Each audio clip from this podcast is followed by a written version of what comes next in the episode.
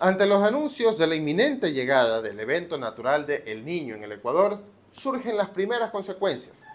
Por un lado, están los especuladores, que ocasionan un incremento en el precio de productos como la cebolla, la papa y el arroz, indispensables en la canasta familiar básica.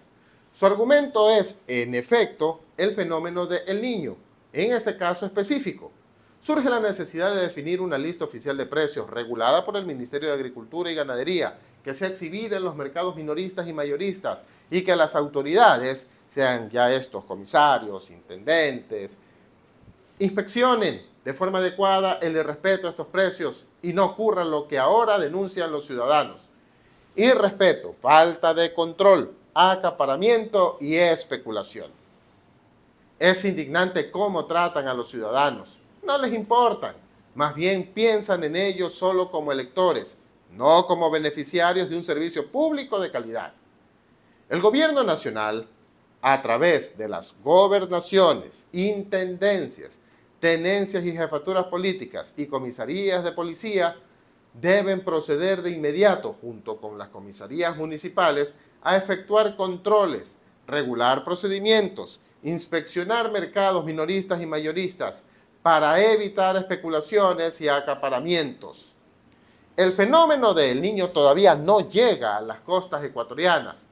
Sin embargo, ya aparecen los especuladores de siempre a generar esta incertidumbre entre la colectividad que ve golpeado su bolsillo producto de esta inestabilidad. ¿Cómo puede ser posible que ese sea el argumento de quienes elevan los precios de los productos de forma desmesurada? ¿Acaso el intendente y los comisarios esperan una reacción ciudadana para recién intentar dialogar, establecer mecanismos efectivos de control y regulación?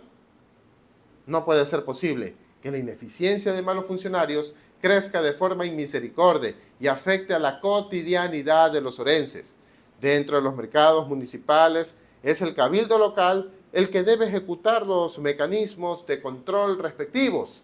Es decir, verificar que los precios exhibidos sean los reales y no haya una exageración, como lamentablemente denuncian las personas consultadas por este diario. Si bien es cierto, ya hubo un primer operativo, también es real que este tipo de controles deben incrementarse en toda la provincia, ser constantes y articulados entre las distintas instituciones del Estado.